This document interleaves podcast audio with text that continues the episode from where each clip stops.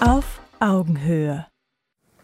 Liebe Community, herzlich willkommen zu einer weiteren Ausgabe auf Augenhöhe. Eine Sendung, auf die ich mich sehr freue. Unser Thema heute Krisen, Ängste, Selbstwertung. Und ich habe hier vier Menschen am Tisch und freue mich auf eine, eine wirklich spannende Sendung in diesen Zeiten, weil ich das Gefühl habe, seit langer Zeit, dass das Thema Eigenverantwortung und Selbstwertung ein ganz großes Thema ist. Und es ist aber ein Thema, da kommen wir oftmals nicht weiter mit dem, was wir in unserem Leben gelernt haben. Wir lernen das nicht äh, an der Schule, wir lernen das meistens auch nicht an der Universität und auch nicht in der Ausbildung und müssen uns dieses Wissen selbst ranholen. Und die Krise, die seit zwei Jahren ungefähr läuft, ist für viele Menschen auch so ein Moment gewesen, wo viele gesagt haben, wir schauen vielleicht auch mal abseits des Mainstreams, ob nicht auch was anderes für uns funktioniert. Und das ist sehr, sehr spannend. Ich mache das schon sehr lange und äh, möchte die heutige Runde vorstellen.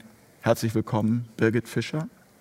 Frau Fischer, Birgit, wir haben uns gleich aufs Du geeinigt. Ja. Wir machen per Du. Birgit, schön, dass du da bist. Du bist Medium, Heilerin und spirituelle Lehrerin. Mhm. Und du kommst aus Österreich. Ja. Willkommen hier bei Fair Talk. Danke. Zum ersten Mal. Ich freue mich sehr. ja, ich freue mich auch. Ich grüße ganz herzlich Carsten Pötter, Apotheker und Alchemist. Was ein Alchemist ist, das äh, werden wir heute lernen. Und äh, was der dazu beitragen kann, dass man man selbst wird, dass man zu sich findet. Herzlich willkommen. Danke. Ich grüße ganz herzlich Dr. Christoph Niederwieser, Astrologe und Prognostikexperte, zum zweiten Mal hier bei uns mhm. äh, bei Fairtalk. Christoph, auch dir herzlich willkommen. Ich weiß gar nicht, habe ich Carsten jetzt gesehen? Ja, ja. Eben gerade Carsten. Wir haben uns vorher aufs Du geeinigt. Das ist immer mit Du und Sie und wir haben jetzt gesagt, wir machen das per Du. Das haben wir hier demokratisch abgestimmt. Also mhm. Carsten mhm. natürlich, äh, nicht Herr Pötter. Carsten. Christoph, schön, dass du da bist zum zweiten Mal hier in der Runde. Ja, es freut mich auch sehr. Danke dir, Jens, ganz herzlich für die Einladung ja, durch dich habe ich auch schon sehr viel gelernt in den letzten ähm, Jahren in Bezug darauf, was für eine Epoche wir hier gerade haben und womit wir uns äh, gerne auch heute wieder auseinandersetzen. Hm, schön, ja. Und ich grüße ganz herzlich André Blank, Gesundheitsexperte und Autor aus der Schweiz. André, auch dir herzlich willkommen. Ja, danke. Ich freue mich auch, hier zu sein. Du siehst, äh, jetzt hat das mit dem Du gleich geklappt. Ja. Wunderbar. Ähm, wir wollen in diese Sendung einstarten, weil das so ein großes Thema ist, weil das so ein weites Thema ist und vor allem, weil das ein Thema ist, wo so viele Menschen auch erstmal sehr skeptisch sind und äh, sagen, ja, das ist Esoterik und Spiritualität, geh mir weg damit. Und was mir heute so wichtig ist, dass wir heute an diesem Tisch auch Brücken bauen und einfach zeigen, dass es möglich ist, Möglichkeiten gibt ähm, von Dingen zwischen Himmel und Erde, die wir oftmals nicht sehen können oder die wir vielleicht sogar sehen können, aber nicht jeder kann sie sehen, die dazu beitragen, dass wir ein besseres Leben führen können. Und meine erste Frage jetzt erstmal so als Einstiegsfrage ähm, an alle, was macht dir, Birgit, in dieser Zeit persönlich Angst? Ich habe eher persönliche Ängste, aber ich möchte noch eine Frage zurück gehen von dir, weil du gemeint hast, es gibt viele, die nicht damit umgehen können, mhm. mit Energien nicht umgehen können und überhaupt nicht verstehen, warum da zwei Seiten sich gebildet haben beispielsweise, weil die einen auf ihr Gefühl hören und die anderen nicht. Und ich war dort auch mal, obwohl ich seit der Kindheit von meiner Hellsichtigkeit sehr intensiv weiß. Aber dieses äh, Wissen, was uns mitgegeben wird von der Schule oder von den Eltern, die sehr konservativ erwachsen sind, das äh, gräbt tief und man glaubt sich einfach nicht selbst. Also das war mir jetzt auch wichtig, dass selbst ja. ich dort auch war und zwar sehr lange, ja. bis zur Geburt meines Sohnes. Das heißt, das war für dich dann der Moment, wo sich Richtig. das verändert hat? Weil ich gewusst habe, dass er auch so wird. Und ich hatte einen langen Kampf hinter mir. Also die Menschen wollen ihre Fühligkeit komplett verstecken, weil sie verurteilt wird. Das ist, ähm, und jetzt merkt man halt in dieser Zeit, dass, dass die Menschen aber immer mehr aufwachen, dass sie immer mehr fühliger werden, immer mehr das tun möchten. Und das ist auch ein Erwachen, und zwar ein großes, ein viel größeres als alles andere, als Wissen. Wissen sich anzueignen wird absolut sekundär sein in, in der nächsten Zeit oder in den nächsten 100, 150 Jahren komplett abflachen, sondern das Gefühl für sich selbst, diese Eigenermächtigung, die du genannt hast. Die Selbstwertung. Ja, genau. Und zu wissen, was man wirklich will, was man wirklich fühlt, was einen beflügelt. Und das ist es ja. Ich sage immer, dort, wo man forschen möchte, in dem Bereich, dort fühlt man. Und alles andere ist nichtig. Aber was mir Angst macht, Ja, das Thema Krisenängste, Selbstwertung, also ja. du über diesen Moment, wo sich das für dich verändert hat, ähm, die Geburt deines Sohnes, da werden wir auf jeden Fall im Laufe der Sendung noch sprechen. Ja. Aber, aber gibt es sowas, wo du heute noch Angst hast? Mir macht es eher Angst, wenn ich ein Unwissen habe. Und ich tue mir dann relativ leicht. Ich setze mich hin und mache meine Prophezeiungen. Ich habe das ja für mich immer gemacht, bis äh, meine Schüler gesagt haben, komm, tu das mal publizieren. Das interessiert doch alle. Und dann habe ich es gemacht. Und wenn ich das tue und für einen sehr sensitiven, hochsensitiven Menschen ist es sehr wichtig, auch zu wissen, was kommt in der Zukunft oder ungefähr zumindest 70, 80 Prozent treten ein bei meinen Prophezeiungen, dann ist es schon sehr erleichternd, weil dann ist es emotional nicht so mitnehmend. Und das ist schon wichtig auch zu wissen, dass es nicht äh, verstörend sein soll, sondern damit wir uns auf etwas vorbereiten oder dementsprechend energetisch so weit und intensiv arbeiten, dass wir noch etwas verändern können, dass es positiv sich auswirkt. Carsten, kennst du Angst? Nein. Gar nicht. Warum nicht? Brauche ich nicht. Also ich habe immer viel mit Herausforderungen zu tun gehabt. Und, ähm, aber die haben mich nie dazu gebracht, Angst zu haben. Sondern ich habe mich den Dingen genähert mit einem gewissen Abstand. Und dann habe ich die Option abgefragt, wie gehst du denn jetzt vorwärts? Und da war bis jetzt nichts dabei, was mich in eine Krise gebracht hätte. Und das war schon immer so? Oder gab es auch wie bei Birgit so einen Moment, also wo, also wo sich was verändert hat? Also als Kind bist du unterwegs, um die Welt zu erkunden. Ich hatte den misslichen Umstand, die Fragen, die ich stellte, konnte keiner beantworten. Und dann muss ich mich selbst auf die Socken machen. Also äh, bleibt nichts anderes übrig, um ähm, dann einfach den Weg zu gehen, egal was andere denken und meinen. Vor allen Dingen, du musst dich freimachen von den, ähm, von den Empfehlungen der anderen. Denn letzten Endes begreifst du, wenn du dein Lob und Anerkennung bekommst, die gilt nicht dir als Mensch. Die gilt immer dem, was du tust. Und wer das mal unterscheiden lernt, der ist irgendwann schnell auf der Straße, auf der er hingehört. Denn alles andere ist nur Lechzen nach Anerkennung, die nicht ihm als Mensch gilt, sondern die nur dem gilt, was er abliefert. Und von der habe ich mich schnell von diesen Dingen verabschiedet. Christoph, wenn du ähm, mit der Astrologie mit der Prognostik in die Zukunft schaust. Mhm. Macht dir das Angst oftmals? Mich erinnert das ein bisschen an die Frage, äh, haben Sie Angst vor dem Tod?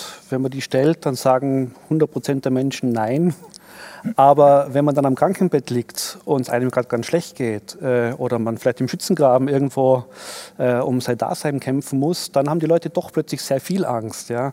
Und ich denke, die aktuelle Zeit ist eine, ja, eine Herausforderung, den Systembruch irgendwie zu meistern, das alles umzudenken.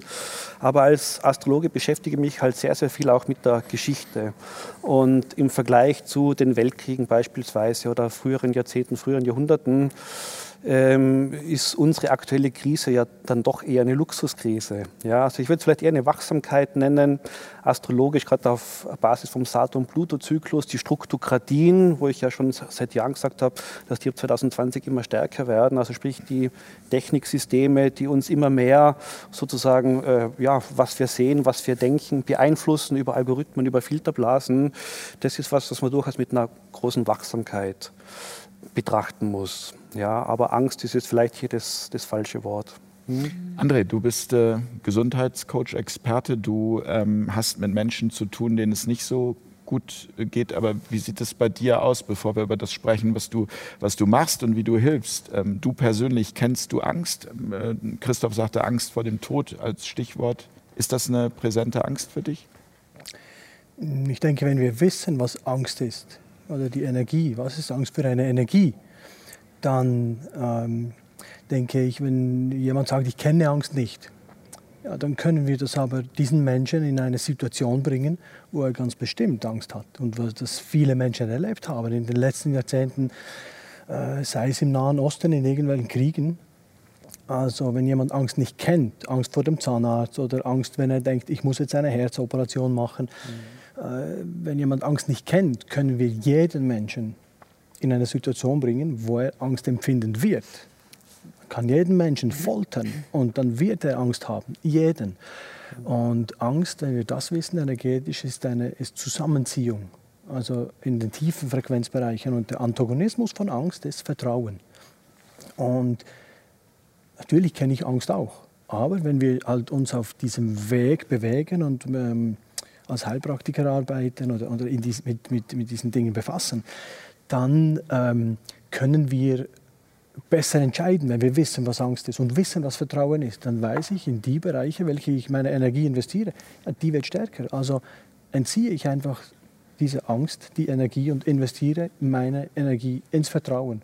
So kann ich das besser steuern. Aber Angst, denke ich, kennt jeder von uns und wenn er es nicht kennt, in irgendeiner Form, dann können wir oder eine Situation einen Menschen dorthin bringen, dass er Angst empfinden wird.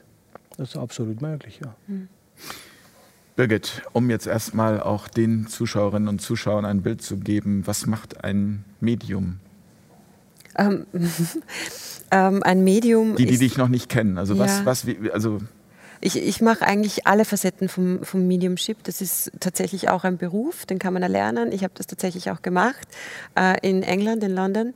Und es ist so, dass beginnen tut man eigentlich mit äh, entweder Trance-Healings oder Heilarbeit, aber das ist keine normale Heilarbeit, sondern das ist äh, mediale Heilarbeit, nenne ich sie.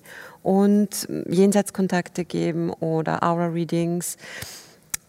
Bei mir war es so, ich war schnell durch. Ich habe da jetzt nicht so viel gemacht dazu, weil ich das schon seit der Kindheit mache. Und das äh, ist eine sehr lange Geschichte, wo ich jetzt gar nicht so drauf eingehen möchte. Aber was bei mir ist, dass mir immer wieder durch die Hellsichtigkeit so viele Bilder gezeigt werden oder Eingebungen bekommen hat für Ausbildungen, die es so noch nicht gibt.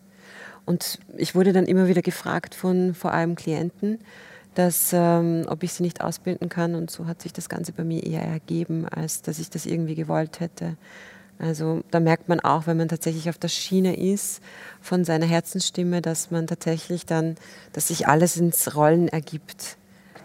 Aber grundsätzlich geht es um Heilarbeit, geht es um Energiearbeit und das ist mir das Wichtigste. Die Prophezeiungen, die ich immer wieder veröffentliche, das ist mehr oder minder ein Hobby.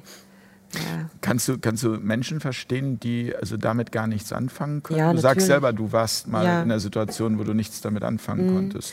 Ich habe auch sehr viele. Also ich habe auch in den Ausbildungen genauso Ärzte, ich habe genauso Anwälte, also von jeder Berufsgruppe äh, Menschen dabei, die, die früher mal so waren. Und ich habe auch Eltern. ich habe auch, äh, hab auch Menschen, die zu mir kommen, die ähm, Chemotherapie machen und sich aber energetisch begleiten lassen wollen. Und sie kennen Chemotherapien von früher und dann kam der Krebs wieder und jetzt sind sie eben in einem Stadion, wo sie sagen, okay, ich versuche jetzt alles und zwar wirklich alles und merken dann, dass die Chemotherapie beispielsweise komplett anders wirkt und zwar ohne Nebenwirkungen oder ohne Übelkeit oder ohne Schwäche und so weiter. Sie gehen noch nicht ganz den alternativen Weg, aber als Heilerin wenn man eine gute Heilerin ist, dann vereinigt man alles und dann akzeptiert man aber auch diese konservative Meinung. Und ich finde, so wird sich oder so zeigt es sich auch in der Zukunft, dass sich das Ganze tatsächlich so formatieren wird, dass es zusammenfließt und so kann es auch wirklich gute Heilungen geben. Da kommt dann noch die Achse der Psychologie hinzu. Das ist noch ein bisschen langsamer als äh, in der Medizin. Carsten, kann der Apotheker, der Alchemist damit grundsätzlich was anfangen?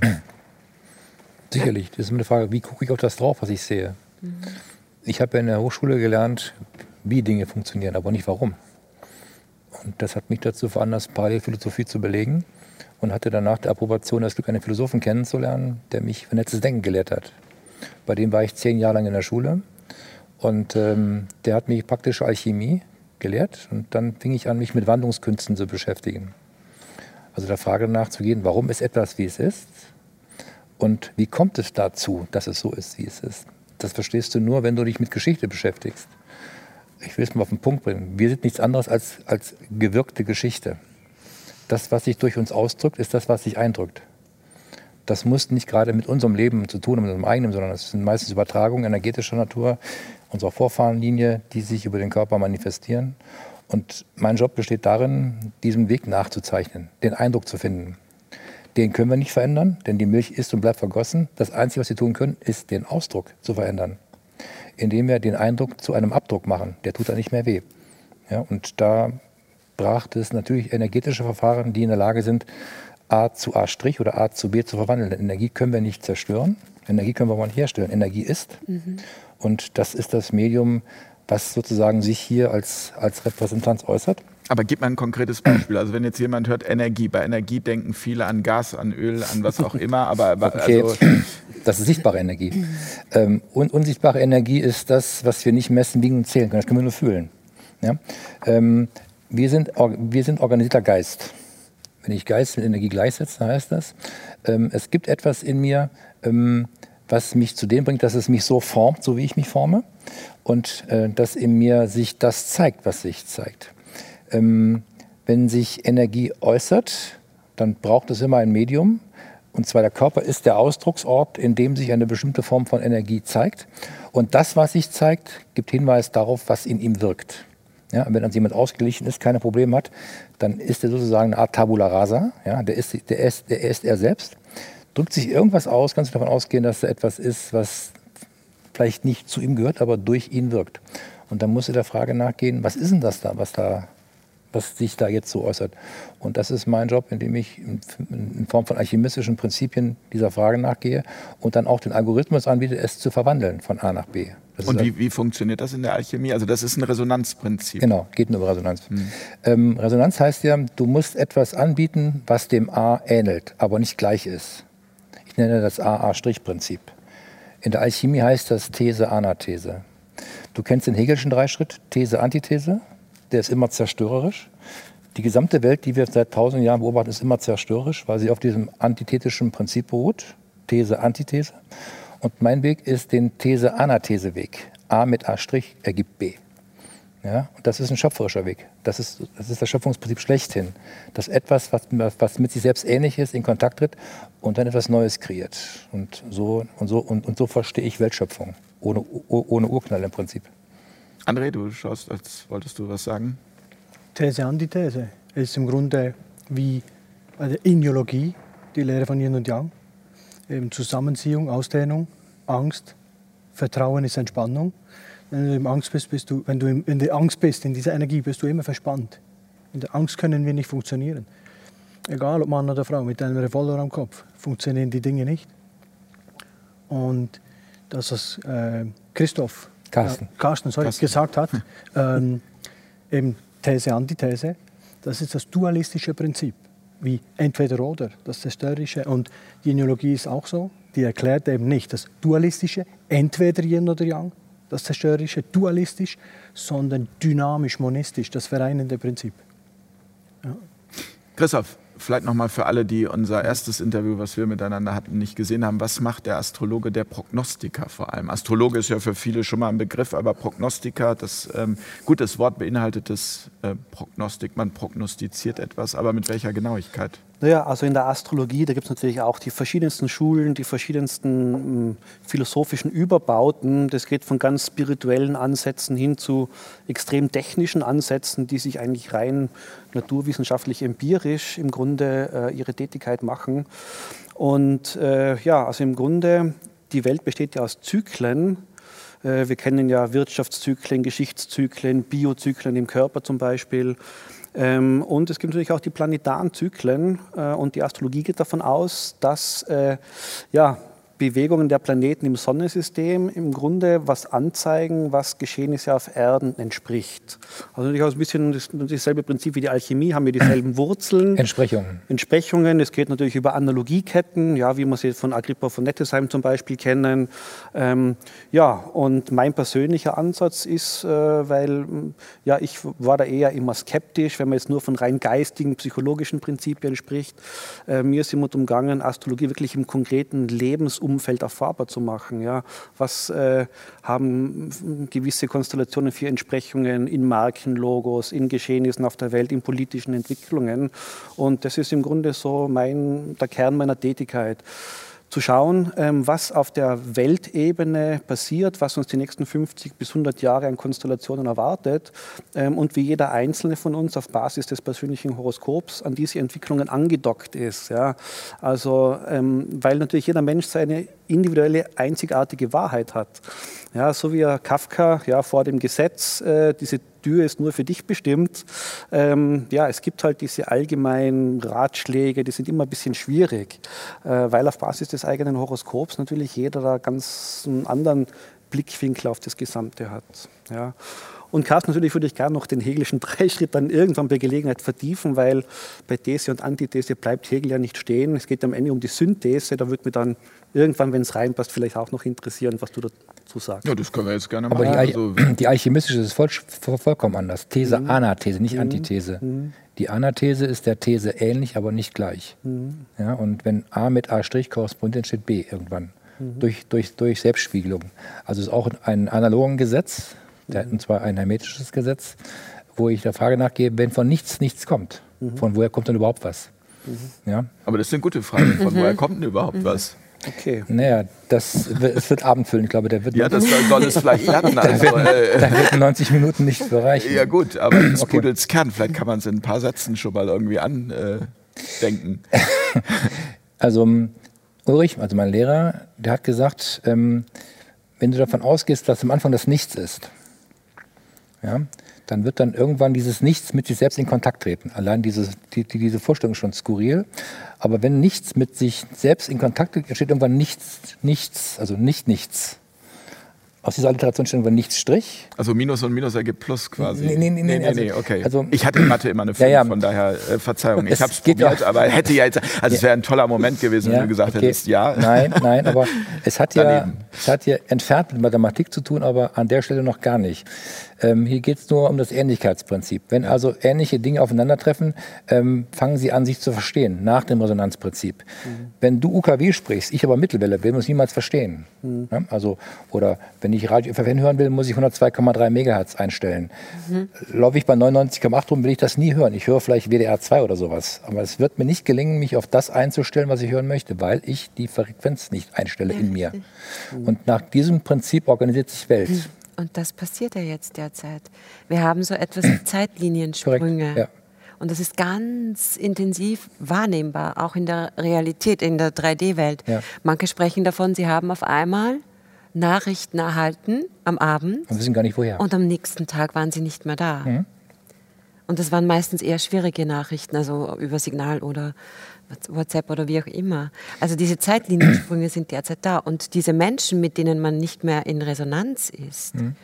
In der Energie ist, wie auch immer, oder nicht auf der gleichen Zeitlinie, die werden quasi energetisch auch unsichtbar und auch unbedeutend. Also die, die fließen dann tatsächlich aus dem eigenen Leben. Ja, weil die Evidenz fehlt. Es ist nicht mehr passgenau. Richtig. In der Philosophie gibt es den Begriff der sogenannten Kongruenz. Kongruenz mhm. heißt, ähm, du musst das Richtige zur richtigen Zeit mit der richtigen Absicht tun. Ist eines dieser Parameter null, ist dreimal, dreimal, dreimal null, das Ergebnis auch null. Null. Ne? Also weil es eben nicht addiert, sondern multipliziert wird. Und das gilt auch für das, was du gerade beschreibst. Ja. Diese Veränderung, die wir gerade spüren, äh, bedeutet, dass die, dass die Konstanten, die jetzt noch konstant scheinen, nur scheinen. Weil auch sie erstens in sich brüchig werden und mehr oder weniger ähm, früher oder später zeigt sich, dass sie substanzlos sind. Und zwar immer substanzlos waren. Sie waren nur aufgeblasen. Und wenn dieses Aufgeblasene punktiert wird, dann zeigt sich, was es letzten Endes ist, nämlich nichts. Ja? Und wenn dann dieses Nichts auf sich selbst zurückgeworfen wird, dann bleibst nur du mit deinem Sein übrig. Und dann kommen die Fragen. Entweder du hast dich da, dann hast du kein Problem, ist aber nichts da, auch nicht mehr du. Dann wirst du sehr schnell verloren. Und ich glaube, da sind wir jetzt gerade in der Phase, äh, wo Menschen anfangen, ähm, in sich selbst etwas zu finden, wenn da was da ist, und dann dort ihren Ruhepol zu finden. Denn solange sie sich auf andere verlassen, sind sie verlassen. Da sind wir bei der Selbstwertung. Korrekt. Richtig. Ja. ja. Und da, das, das ist ja das, was du beschreibst, ist ja auch Depression. Genau. Und das ist ja das große Thema, was jetzt auch aufkommt für, für, die, für die Mehrheit der Gesellschaft. Und womöglich muss es tatsächlich auch in diese Tiefe gehen, ob es ein Loch ist oder auch nicht, damit die Bewusstwerdung vorangetrieben wird. Ich würde es noch stärker fokussieren. Wir müssen das Sterben zulassen, um zu leben. Ja. Ähm, Depression übersetze ich vollkommen anders, weil mhm. Depression heißt, heißt Fehlen von Druck. Mhm. Und zwar fehlender eigener Lebensdruck. Wenn du einen Ballon hast, mhm. dem irgendwann die, die Luft verloren geht, was bleibt dem übrig? Er fällt ihn zusammen und fällt zu Boden. Der ist dann depressiv, wenn ihm der eigene Lebensausdruck fehlt. Wenn dir also als Wesen der Lebensausdruck nicht innewohnt, wirst du früher oder später zusammenbrechen müssen. Dann frage ich, wo verlierst du deinen Lebensdruck? Also du musst das Leck finden, das Leck schließen und dich dann mit dir selbst füllen. Dann steigst du wieder auf. Ja? Und ich glaube, dass das, was wir gerade erleben, ein Sterbeprozess ist. Also es ist eine große Agonie, in der wir gerade leben. Und diese Agonie ist notwendig. Was wir vor allen Dingen begraben müssen, sind, uns, sind, sind die Vorstellungen, die wir von der Welt haben. Von dieser scheinbaren Welt. Und dann auf etwas zu, zu stoßen, äh, was, ich mal real, äh, was ich dann mal Wahrheit nenne. Was du schon sagst, ist die eigene Wahrheit, die es eben zu entdecken gilt. Und die können wir nur in uns fühlen und wahrnehmen, die werden wir im Außen niemals kennenlernen können, weil alles, was wir suchen, finden wir nur in uns und von daher gibt es auch keine Auswege, sondern Inwege. Und einer dieser Inwege ist dieser, dieser Frage nachzugehen, was bin ich und wer bin ich? Und das schaffe ich nur, wenn ich den Fokus nach innen richte. Und ich glaube, da ist die Richtung über energetische Verfahren der einzig wichtige, weil es eben jenseits der Technik läuft. Ich würde gerne einmal äh, Andrea und Christoph ja. auch reinholen. Ähm, vor allem auch, wenn du, also das, das Stichwort Depression ist äh, gefallen, du als äh, Gesundheitsexperte, was sind das gerade für Menschen, die sich an dich wenden? Also äh, sind das genau die Probleme? Ja, natürlich auch, ja, aber nicht nur. Ich würde das jetzt, kommt darauf an, was wir als Energie jetzt betrachten. Energie, ja, diese Energiewege oder wie man das auch immer nennt. Es kommt auch ganz darauf an, äh, wie sehen wir unsere Seele, wie sehen wir, oder besser gesagt Körper, Seele und Geist. Wie betrachten wir das? Was ist das für uns? Und wenn wir denken, ja, wir können alles entweder über die Seele regeln oder nur wie die Schulmedizin zum Beispiel über den Körper und getrennt anschauen, dann ist es gegen die Natur. Also ist dann Disharmonie. Denn Gesundheit ist immer dann, wenn etwas in Harmonie mit der Naturordnung ist. Warum Ordnung? Weil es kein Chaos ist. Da ist eine Ordnung dahinter. Also Naturgesetze, aber eben nicht Gesetze im juristischen Sinne, sondern Gesetze von Gesetzmäßigkeiten, weil die sind da. Und wenn wir die Naturgesetze kennen und verstehen, bedeutet das für uns, wie die Straßenverkehrsregeln, wir können besser äh, unseren Weg finden, also zum Beispiel den Weg der Gesundheit.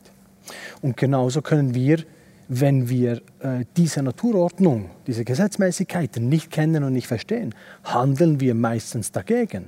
Das heißt nicht, dass die dann nicht Gültigkeit haben, wenn wir die nicht kennen. Und genau das wurde auch schon gesagt, dass in der heutigen Zeit oder seit Jahrhunderten, ähm, ich glaube auch nicht, dass es kein Wissen mehr braucht in dem Sinne, sondern natürlich nur nicht das, was den Menschen in den Systemschulen gelehrt wird, sogenanntes Matrix-Wissen versus Naturwissen. Mhm. Weil das Matrix-Wissen wird ja von einem Monopol kontrolliert. Gewaltenteilung, die haben ja das Monopol. So Zentralismus im Grunde, das, was wir mhm. jetzt erleben. Und das wird von oben gesteuert. Was wird genau den Menschen gelehrt? Die definieren alles. Die definieren, was ist ein Nahrungsmittel, was gilt als Gewürz, was als Nahrungsergänzungsmittel und wird bekämpft, was zum Beispiel als Medizinprodukt. Das ist auch eine Information, die nicht in die Öffentlichkeit darf? Also das ist ja auch gerade auf den, auf den ja. alternativen Kanälen so, erleben wir auch, dass dann plötzlich heißt medizinische Fehlinformation und man denkt, hä, äh, wieso medizinische Fehlinformation? Also und die haben die Hoheit darüber. Das heißt, wenn man sich mal die Frage stellt, wenn man zum Beispiel ein... Ja, das ist das Gegenteil von Eigenverantwortung oder von, von Selbstbestimmung. Immer Fremdbestimmung. Ja. Das, was wir erleben. Sozialismus ist immer gleich, es sind nur Worte. Sozialismus ist gleich Kommunismus, ist gleich Feudalismus, ist gleich Zentralismus, eben zentralistisch geführt. Und genau das ist ja das, was wir jetzt erleben. Und solange die Menschen immer noch in der Fremdbestimmung sind, und die Idee ist, wenn du mich fragst, wie arbeitest du als Heilpraktiker zum Beispiel, dann ist es aus meiner Sicht vor allem den Menschen nicht nur den fertigen Fisch zu geben, dann bleiben sie abhängig. Und die meisten Menschen fragen, die dieses Bewusstsein noch nicht haben, ja, was muss ich denn nehmen? Und daran erkennst du zum Beispiel einen erfahrenen, egal in welchem Bereich, Berater oder im Therapeuten, wenn du ihn fragst, ich habe zu viel Yin, ich habe zu viel Säure, ich habe zu viel von dem. Oder ich habe Angst, was muss ich denn nehmen? Du bist aber hier draußen, in einem Extrem. Ja, nimm von dem, irgendein Stoff, egal was. Dann bist du hier draußen in der Extreme und der Mensch ist nicht gemacht und das ermüdet. Nein, die Idee ist, nicht davon mehr zu geben, sondern lass es weg und dann kommst du automatisch zur Mitte. Und die Mitte ist immer das Gleichgewicht, die Balance. Und nicht im Yin im Extrem oder Yang im Extrem, Säure im Extrem. Nein, dieses Ungesunde, egal wo, körperlich, seelisch, geistig, erstmal wegzulassen, dann komme ich in die Mitte. Und das ist die Aufgabe. Und egal, wenn du, wenn du fragst, was macht das Sinn? Deinem gesunden Menschenverstand erstmal alles Ungesunde wegzulassen, dann kommst du automatisch, egal körperlich, seelisch oder geistig, kommst du automatisch ins Gleichgewicht. Und erst dann, wenn wir diese, den Revolver wegnehmen und wir im Gleichgewicht sind, eben im Vertrauen, denn Vertrauen ist nie in der Extreme, sondern immer im Gleichgewicht und eben in der Harmonie mit der Naturordnung. Und dann beginnen wir erst dann selber zu denken. Es gibt ein schönes Beispiel, ganz kurz. Das, was wir jetzt erleben, sind, die Menschen sind auf einem Boot, draußen, mit Wellengang, mit Sturm, mit Hagel, alles. Und viele fragen, ich kann diese Wahrheit nicht erkennen. Was, was kann ich denn noch glauben? Auf den Grund, kann auf den Grund der Sache nicht gehen. Und solange du in diesem Boot bist, immer nur am Kämpfen mit diesen Äußerlichkeiten, immer, immer am Aufpassen, dass du nicht untergehst und nicht sinkst, wirst du niemals, weil es Wellengang hat und dieser Wellengang wirbelt immer den Boden auf, Sand, trüb, trüb, du hast wie wir nennen das eine verschleierte Urteilskraft, eine verschleierte Urteilsfähigkeit, sonst kannst du niemals in die Selbstwertung, du bist, bist sowieso schon, aber so. Und diese, diese, dieser Wellengang wirbelt den ganzen Grund auf. Das heißt, du siehst gar nicht auf den Grund der Dinge, den Schatz der Erkenntnis. Du kannst gar nicht die Goldtaler sehen, physisch als Beispiel. Und sobald du nicht mehr in diese Bereiche investierst, oder, weil das ist auch ein, ein Naturgesetz und Jesus zum Beispiel, das ist sein wichtigster Lehrsatz überhaupt. Dir geschieht nach deinem Glauben und nicht dir geschieht nach dem Glauben, was ich dir sage, sondern nach deinem Glauben. Und wenn das dein Glaubenssatz ist, dass du Angst hast, dann ist es dein Glaubenssatz. Dann hast du Angst von diesem Virus oder egal von was. Und dann trägst du die Maske oder lässt dich impfen. Nur weil du Angst hast oder aus anderen Gründen. Sonst ja nicht. So, sobald du nicht mehr in diese Bereiche investierst, eben wenn du den Menschen diesen Werkzeugkoffer gibst, nicht den fertigen Fisch, sondern die Fischerroute und so weiter. Dann holt er sich das, was er braucht. Und dann wird plötzlich der sehr ruhig. Das heißt, die Lösung ist, in die Ruhe zu gehen. Das ist nicht Ruhe, das ist absoluter Stress für die Seele, für den Geist, also die Psyche und den Körper äh, und, und, die, und, die, und den Geist. Und in dem Moment wird er sehr ruhig und dann siehst du plötzlich auf den Grund des Sees, weil das Wasser klar wird. Christoph, was, was äh, kann die Astrologie über Gesundheit aussagen? Du hast eben gerade gesagt, es ist ähm, so wichtig, weil jeder Mensch hat einen anderen Zeitpunkt der Geburt und ist irgendwie mhm. äh, sehr individuell alles. Aber was sagt die Astrologie über Gesundheit? Es gibt einen eigenen Zweig der Astrologie, die Astromedizin. Das war eigentlich bis äh, ja, nach dem Dreißigjährigen Krieg, war das, hat jeder Arzt im Grunde auch Astrologe sein müssen. Ähm, und äh, ja, da sieht, schaut man sich an aufgrund von Konstellationen, äh, welche Organe sind vielleicht besonders anfällig, was ist momentan gerade ausgelöst. Äh, ähm, das ist nicht mein Spezialgebiet, aber es wird immer dann interessant, äh, Krankheitsbilder, weil das ja immer nur Kompensation von Konstellationen sind. Ja, also die Astrologie, die zwingt ja zu nichts, äh, das ist ja nicht deterministisch, aber es gibt uns einen Handlungskorridor vor. Ja, also das heißt, es zeigt auf, wo Schwächen sind. Ja, und es gibt verschiedene äh, ja, Erlebnisformen, verschiedene Kultivierungsgrade dieser Konstellationen.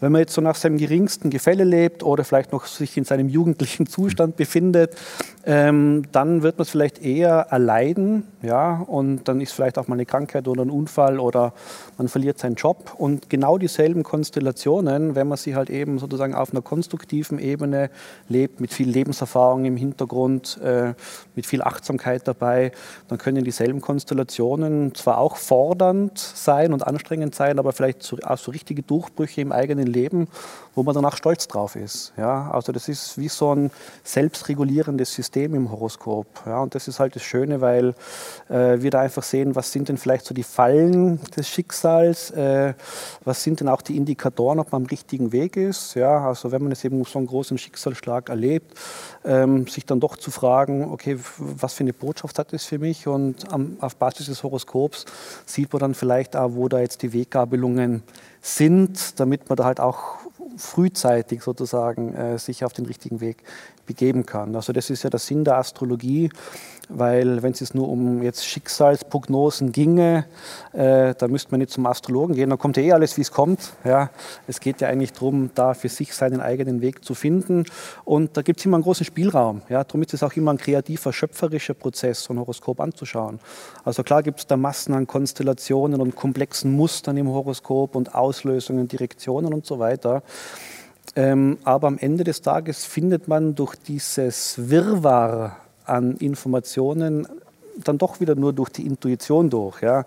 Also von dem her kann man sagen, am Ende des Tages beim guten Astrologen, der auch all diese Techniken beherrscht, bleibt am Ende doch das Horoskop ein Steigrohr des Unbewussten. Und, ja, und, und also es, es, es gibt sozusagen, wenn ich das richtig verstehe, vor, in welchen Bereichen man eben Schwächen, Stärken hat und, und kann ein mhm. Wegweiser sein, aber es, ähm, es ist nichts fix. Genau, also zum Beispiel Planeten im Fall ja, oder im Exil, das ist eine Begrifflichkeit, die noch aus dem Mittelalter und aus der Renaissancezeit stammt. Ähm, das sind meistens so ja, Startschwierigkeiten, wo man es am Anfang im Leben vielleicht schwieriger hat. Ja, Merkur in den Fischen zum Beispiel, der kann sich halt einfach als Kind nichts merken in der Schule zum Beispiel, weil es alles so, so ein Sumpf im Kopf ist. Ja. Ähm, und dann geht es aber darum, die Konstellation so zu entwickeln, dass es zur Kernkompetenz wird. Ja. Merkur im Fische beispielsweise, ähm, dann wird es halt im Laufe der Zeit zur Gabe, das Unartikulierbare zu artikulieren, also zum Beispiel über die Zukunft oder über nicht sichtbare Dinge zu sprechen, zu referieren, ähm, sich spannende Geschichten auszudenken, als, als Schriftsteller zum Beispiel, ähm, die die Fantasie der Menschen inspirieren und so weiter. Ja, also das ist immer eine große Bandbreite, die uns jede Konstellation hier bietet. Birgit, was sind das für Menschen, die zu dir kommen? Sind, sind das Menschen, die also schon auf dem Weg sind oder sind das oft die Verzweifelten, die. Es kommt darauf an. In den Ausbildungen kommen schon jene, die schon sehr fortgeschritten sind, also keine Anfänger. Auf keinen Fall, die schon 20 Jahre Energiearbeit, Heilarbeit mhm. in unterschiedlicher Art und Weise machen. Aber natürlich mache ich noch Einzeltermine. Ist mir ganz, ganz wichtig, auch dies zu tun. Ähm, das sind oft Menschen, die erst irgendwie in das ganze Thema hineingestolpert sind durch Schocks. Die ganze Krise war ein emotionaler Schock. Trauma. Ja, ein Trauma beispielsweise. Du hast vorhin etwas gesagt, was, wo ich absolut konform gehe, was mir auch sehr wichtig ist, weil wir reden alle über Bewusstwerden und was ist die Wahrheit, was mhm. ist die Seelenwahrheit. Das kann ja niemand mehr hören. Ich meine, viele sagen das zu mir zumindest. Und äh, die machen schon so lange, arbeiten sie an sich und jeder sagt, du musst zu dir kommen und, und, und. Und sie wissen nicht wie. Und das in die Ruhe gehen, und ich spreche da Vertrauensarbeit, ist wirklich wesentlich. Das ist wirklich etwas Wesentliches, weil was viele unterschätzen ist, dass sie sich hinsetzen, ob jetzt Meditation, Trance geht noch ein bisschen tiefer, es werden neue Synapsen gebildet, es wird, äh, werden äh, andere Gehirnströme erzeugt, wie im Tiefschlaf beispielsweise. Und man kann tatsächlich das bewusste Denken weglassen und man kommt ins Unterbewusste rein. Der nächste Schritt ist, man spürt dieses morphische Feld, ja, also dass man auch vernetzt ist untereinander und das ist wesentlich. Und so kommt man mehr und mehr zu seiner tatsächlichen Wahrheit. Aber das ist Übungssache. Mhm. Definitiv. Und auch natürlich, und da bin ich auch komplett bei dir, dass du sagst, ja, aber wir haben auch unser, ich nenne es Portal, der Körper, der eigentlich die Manifestation dessen ist, was unsere Energie ist oder wo sie auch immer herkommt. Das heißt, auf beiden Seiten das Ganze so anzugehen. Also es ist, und das ist schon wichtig, dass man den Menschen das auch in ganz einfachen Worten mitgibt, weil nicht jeder steigt ein als Profi. Und jetzt kommt die große Masse und sagt, hey, ich will wissen, wer ich bin. Ja, ja, ich weiß, was du meinst, wenn du damit konform gehst. Aber ich gehe mit dieser Erklärung nicht so konform, was ist diese Ruhe? Mhm. Oder ich habe einen anderen Ansatz. Mhm. Weil so wie ich das gelernt habe, unser Vater hatte eine Karateschule und wir haben als Kinder schon meditiert. Mhm. Und so wie das die alten Zen-Meister gelehrt haben, was ist Meditation, ist überhaupt nicht das Gleiche, was heute gelehrt wird, als mhm. Sondern das wird gelehrt als es gibt einen Unterschied, eben, äh, eben fremdbestimmt oder selbstbestimmt. Und diese geführte Meditation, wo man von außen Kopfhörer anhat und wiederum ist man nur fremdbestimmt, man wird von außen zugeballert, was man es tun soll.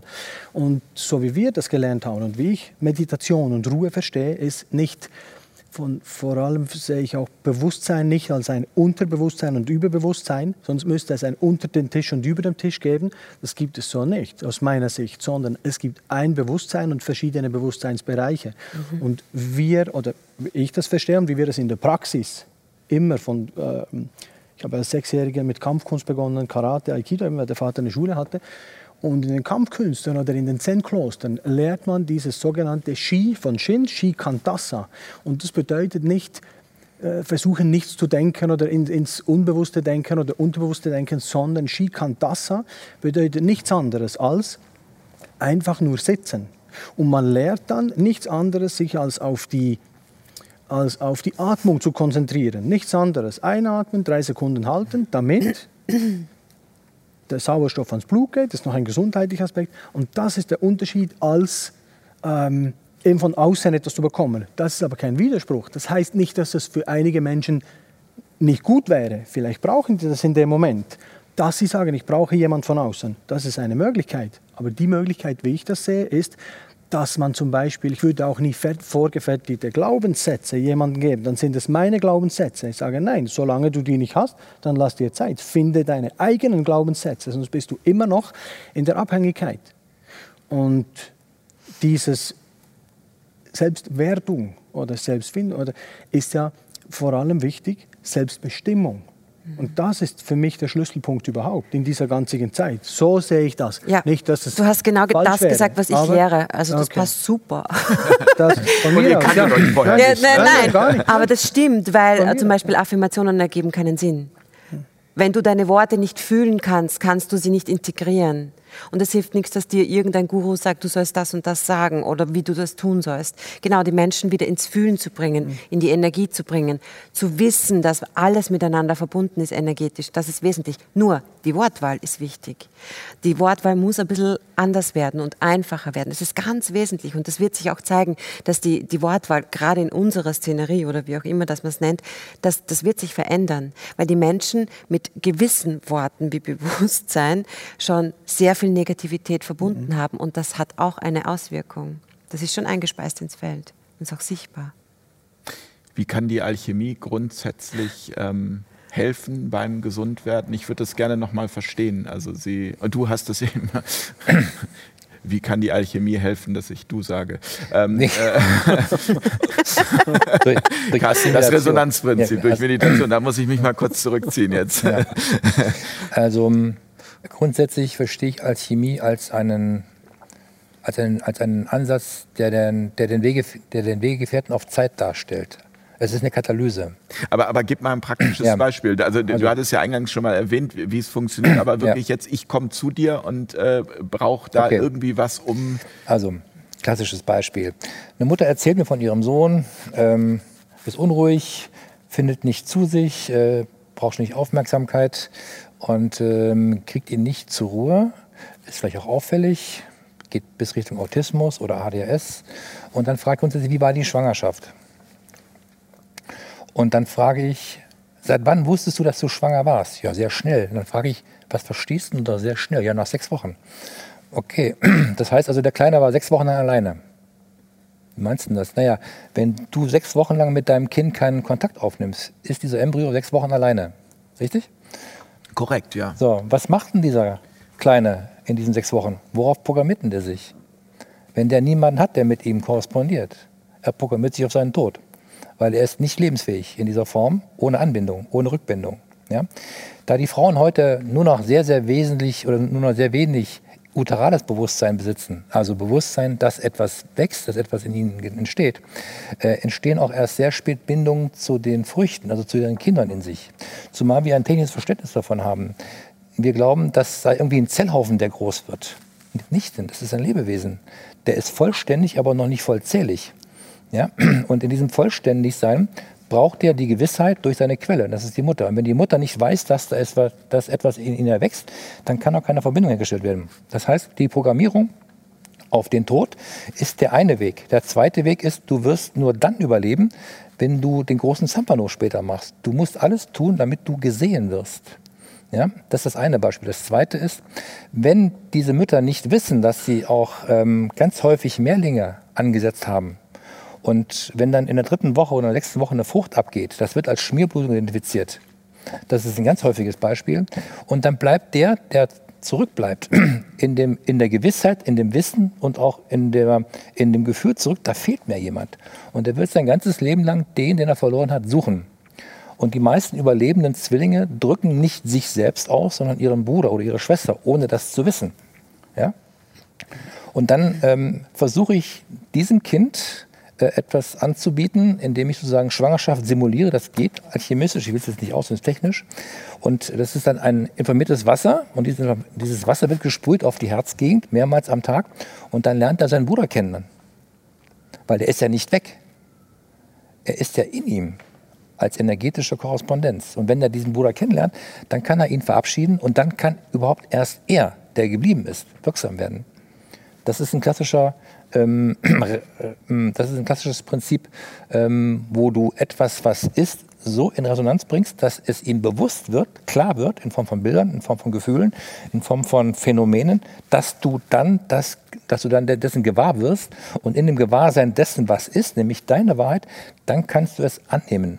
Erst dann kannst du es verwandeln. Das heißt, du kannst das ja nicht rückgängig machen, denn er ist weg. Für dich ist er weg. Aber er bleibt als, als korrespondierender Anteil in dir. Das und ist die Energie, von der du eben sprachst, die, die eigentlich genau. immer bleibt. Die bleibt. Also die ist die, die, die kannst du nicht löschen. Das ist nicht löschbar. Du kannst integrieren und dann sagen, ja, du bist mein Bruder, aber du bist woanders. Du hast einen anderen Weg gewählt. Das akzeptiere ich. Du hast mich alleine zurückgelassen, akzeptiere ich jetzt auch. Und erst dann, wenn du das akzeptierst und angenommen hast, dann kannst du deinen eigenen Weg gehen. Und die Alchemie hilft eben in diesem Transformationsprozess, diese Katalyse, diese, die, die, diese Form von Katalyse zu organisieren und diesen Menschen dann freizusetzen. Das geht nur auf Zeit. Denn die Katalyse heißt, du kommst am Anfang und gehst dann wieder nach Ende des Prozesses. Und dann bist du frei davon. Ich beschäftige mich seit, seit mittlerweile ja, über zehn Jahren mit, mit Gesundheit und mit alternativer Gesundheit. Und was erstaunlich ist, ich lerne, ich lerne auch heute wieder so viel Neues dazu. Bin wirklich dankbar dafür und frage jetzt mal an Christoph, du ähm, mhm. oder du bist derjenige gewesen, der mir ähm, erklärt hat, da kannten wir uns noch nicht, da habe ich dein Video entdeckt, dieser Switch vom Erdzeitalter ins mhm. Luftzeitalter, der seit, äh, ich glaube, Anfang 2020, mhm. korrigiere mich, wenn es genau. falsch ist, stimmt, ne? ja. ähm, ähm läuft ähm, eben auch dazu führt, dass wir in so eine Informationsgesellschaft ähm, rücken. Ist, passt das? Also, dass solche Informationen, die ja, also ich finde das wirklich erstaunlich, weil das, was Carsten mhm. sagt, ist mhm. etwas, da habe ich mir noch nie Gedanken drüber gemacht. Mhm. Aber natürlich, wenn eine Mutter erst nach sechs Wochen das feststellt, war das heranwachsende Wesen sechs Wochen lang äh, allein. Äh, allein.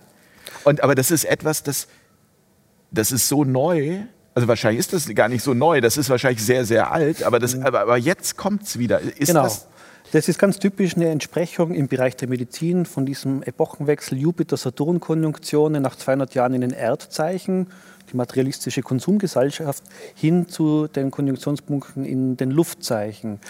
In einer Erdepoche, die wir seit, seit dem Jahr 1800 grob hatten, da probiert man alles über das Materielle und Körperliche zu regeln. Ja, also sprich, ähm, wenn jemand krank ist, sucht man rein in der Physis, wie man das entsprechend behandeln, behandeln kann, chemische Substanzen irgendwie reinmetzgern mit Skalpell und so weiter.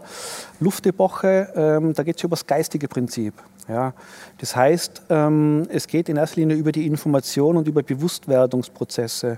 Und eben gerade, Carsten, was du beschrieben hast, so die Alchemie, die hatte ja eine große Hochblüte in Europa hier vor allem, dann schon so ab dem ähm, frühen 12. Jahrhundert ist es eigentlich losgegangen. Das war die letzte, letzte Luftepoche. Ja. Und was wir da jetzt immer mehr sehen werden, das sind halt so Bereiche wie Informationsmedizin, dass man vielleicht ähm, körperliche Leiden teilweise nur über psychologische Behandlungen zum Beispiel oder spirituelle Behandlungen energetische äh, besser Behandlung. energetische in den Griff bekommen kann. Also das heißt, es wird äh, jetzt Schritt für Schritt immer weniger invasiv werden, die Medizin. Ja, und wir haben auf der einen Seite natürlich äh, die Alternativmedizin, aber das war ja immer schon so, dass Elemente daraus dann irgendwann halt auch in den Mainstream gelangen und dann irgendwann halt auch von sozusagen äh, promovierten Ärzten aus dem akademischen Bereich dann genauso übernommen werden. Ja, und wenn man sich jetzt anschaut, was denn der Medizin gerade alles passiert mit Nanobots und so weiter, also wo man dann gar nicht mehr merkt, was da passiert. Das ist zwar ganz eine andere Ebene wieder, da kann man davon halten, was man will, mhm. aber das ist natürlich dann sozusagen im, in der etablierten Medizin die Entsprechung davon. Ja? Also wie man eben nicht invasiv rein über Informationsprinzipien dann plötzlich Dinge behandeln kann, wo man halt früher jemanden aufschneiden musste ja? in der Erdepoche. Damals. Du sagtest ja auch, äh, Birgit, dass das auch zu dir in deiner Ausbildung auch äh, Ärzte kommen. Das habe ich richtig ja, verstanden. Ja, alle, ja, also das ist ja eher, ich würde jetzt mal sagen, erstaunlich, weil man, mhm. also bisher meine Wahrnehmung war, dass ja die Schulmedizin sagt, dass, dass das alles hier ja eher Hokuspokus ist. Ja, ich bin da, glaube ich, aber auch ein bisschen eine Ausnahme, weil ich es äh, zusammenführen möchte und die Intention ganz klar ist und nicht sage, alles, was Medizin ist, ist Schwachsinn. Das ist übrigens auch unser Ziel. Ja, und äh, grundsätzlich ist auch so, dass energetische Heilungen von jenen, die dies, das Bewusstsein schon oder bereits erlangt haben, die nicht in dem Widerstand sind, dass Medizin ähm, nur Nebenwirkungen hat, sondern dass es durchaus und sehr viele Mediziner gibt, die tatsächlich Menschen auch helfen möchten, genauso wie es Polizisten gibt, die auch Menschen beschützen möchten.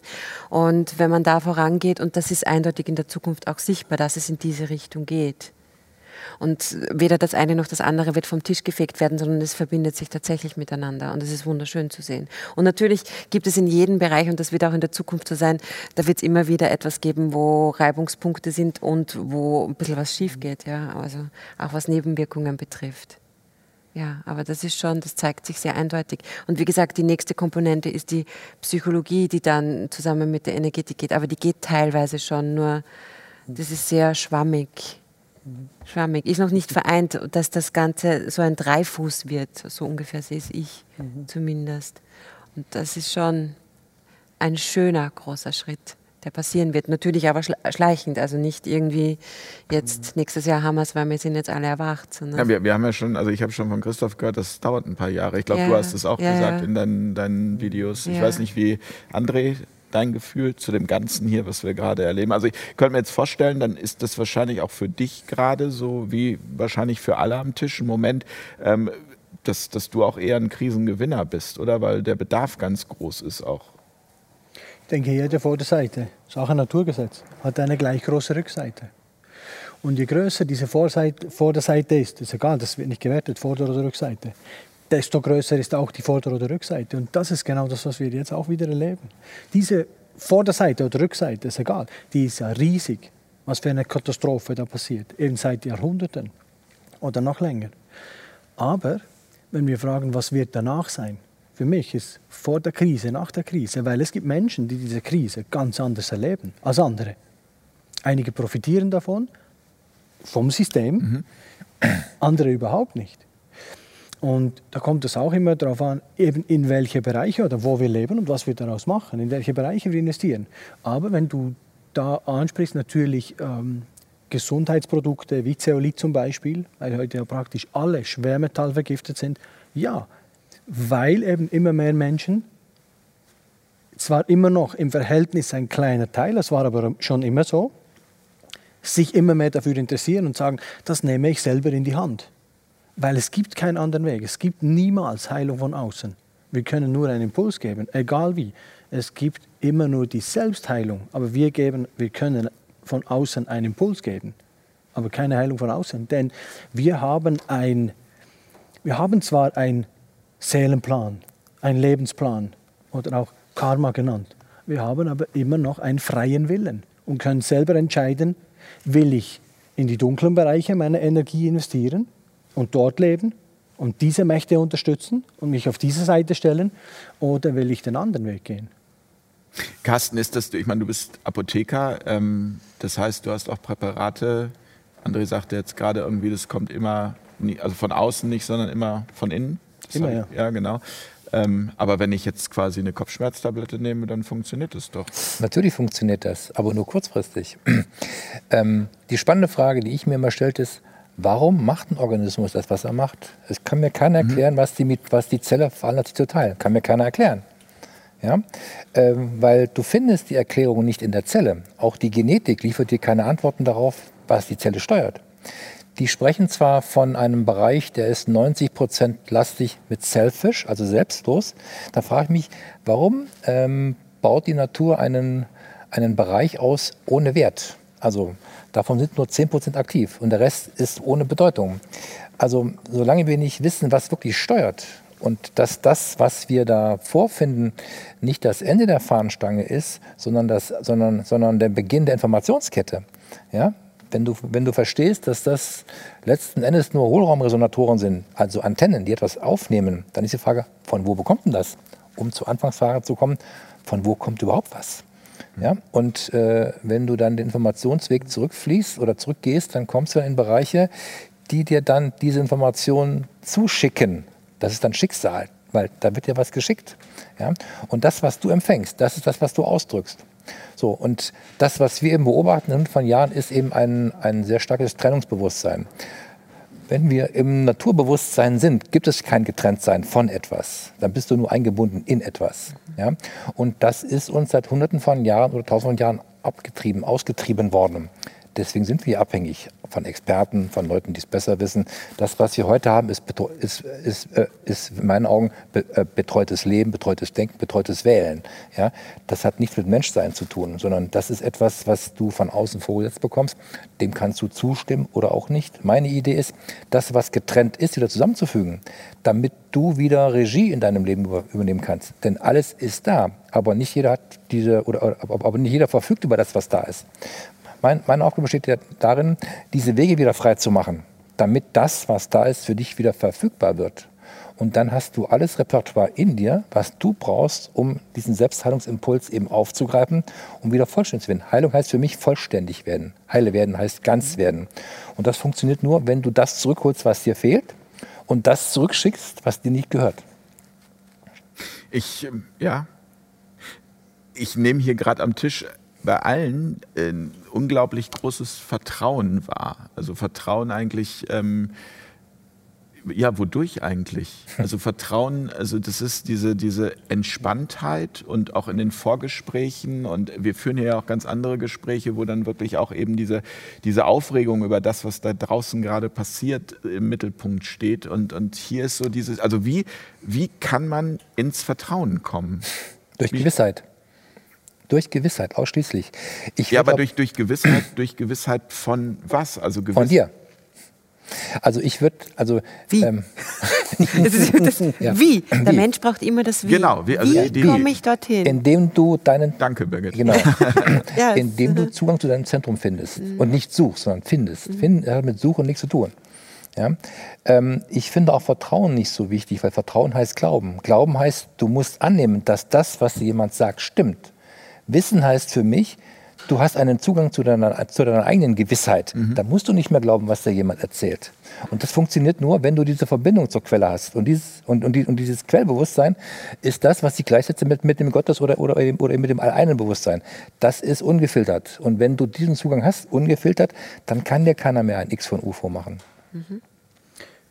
Wenn wir noch wissen, was ist der Unterschied zwischen Wissen und Gewissen? Hm. Gewiss, oder? Aber was heißt Wissen und Gewissen? Wissen gibt es natürlich, Matrixwissen und Naturwissen. Naturwissen genau. Aber wenn wir es unterscheiden, was ist Wissen? Ja, ich weiß etwas. Aber Gewissen ist wie wenn wir unterscheiden würden, was ich nicht mache, mhm. zum, aber zum Erklären, Bewusstsein und Unterbewusstsein. Es ist einfach ein Bewusstsein, wie ein ein Uni, mhm. Universum. So ein Bewusstsein, aber viele verschiedene Bewusstseinsbereiche. Und dieses Unterbewusstsein ist einfach das Herzwissen unterhalb von mir aus, dieses in der Meta-Ebene, dieses Unterbewusstsein, das spirituelle Wissen von mir aus oder das Herzwissen.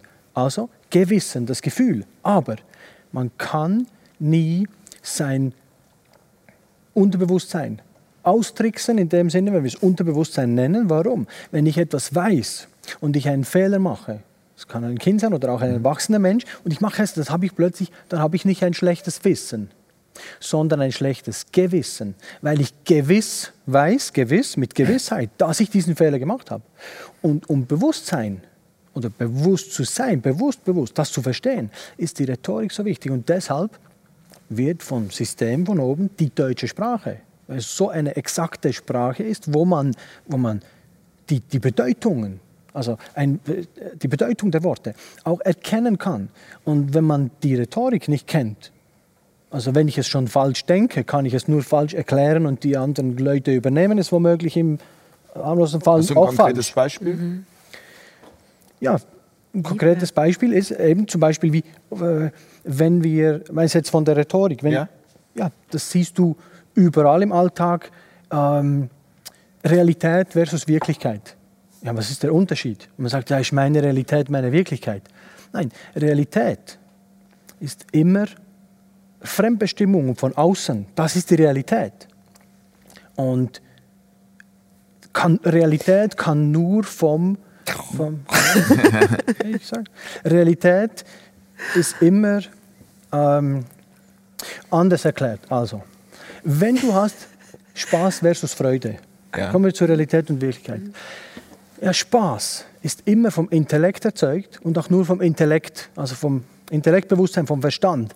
Erzeugt auch nur vom Verstand oder vom Intellekt verstanden. Und das ist Spaß. Spaß ist aber wie Salzwasser verkaufen gegen Durst oder wie Achterbahn fahren oder wie Sexualität versus Erotik. Einfach der Spaß. Freude ist etwas ganz anderes. Freude kommt vom Herzen und ist Dankbarkeit. Wenn wir die zwei Worte in der Bedeutung, im Fühlen anschauen. Spaß ist etwas anderes.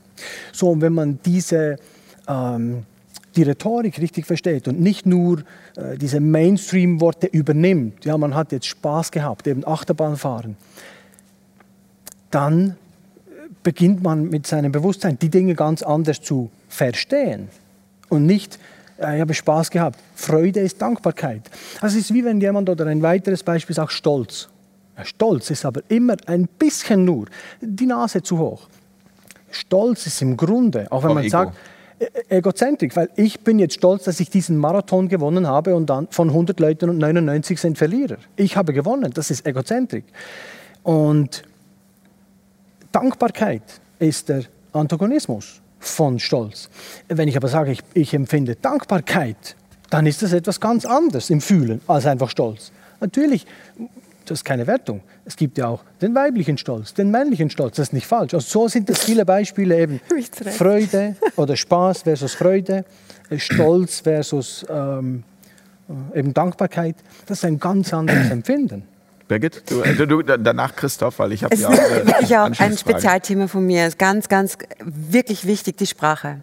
Und, aber wenn du sagst, die Definition, ähm, meinem Empfinden nach ist es so, jeder Mensch hat seine äh, Erlebnisse und das wissen wir alle. Jedes Erlebnis ist gekoppelt mit Gefühlen. Und jedes Gefühl, das man hat, koppelt man auch mit Worten und die Wortwahl, die man dann wählt. Es gibt sehr viele Menschen, die, die halten das Wort Liebe nicht mehr aus. Die koppeln das Wort Liebe mit Verletztheit. Und so ist es definitiv so, dass mittlerweile nicht nur eine Kultur Worte mit Gefühlen prägt, sondern jeder Mensch prägt seine Wortwahl irgendwie anders. Und deshalb wird sich die Sprache komplett verändern. Komplett. Und das ist auch schön zu sehen. Und deshalb glaube ich auch, dass in Zukunft das so kommen wird, dass jeglicher Bereich ein bisschen von, diesen, von dieser fixen Struktur der Wortwahl, was es tatsächlich bedeutet, weggehen wird. Ja. Es, es, gibt, und, und dann, es gibt auch Untersuchungen darüber, dass Menschen ähm, es mehr annehmen können, wenn man sagt, äh, zum Beispiel, du bist gar nicht so dick, dann, dann können die das mehr annehmen, als wenn man sagt, du bist schlank. Interessant. Gibt es Untersuchungen ja, darüber? ja.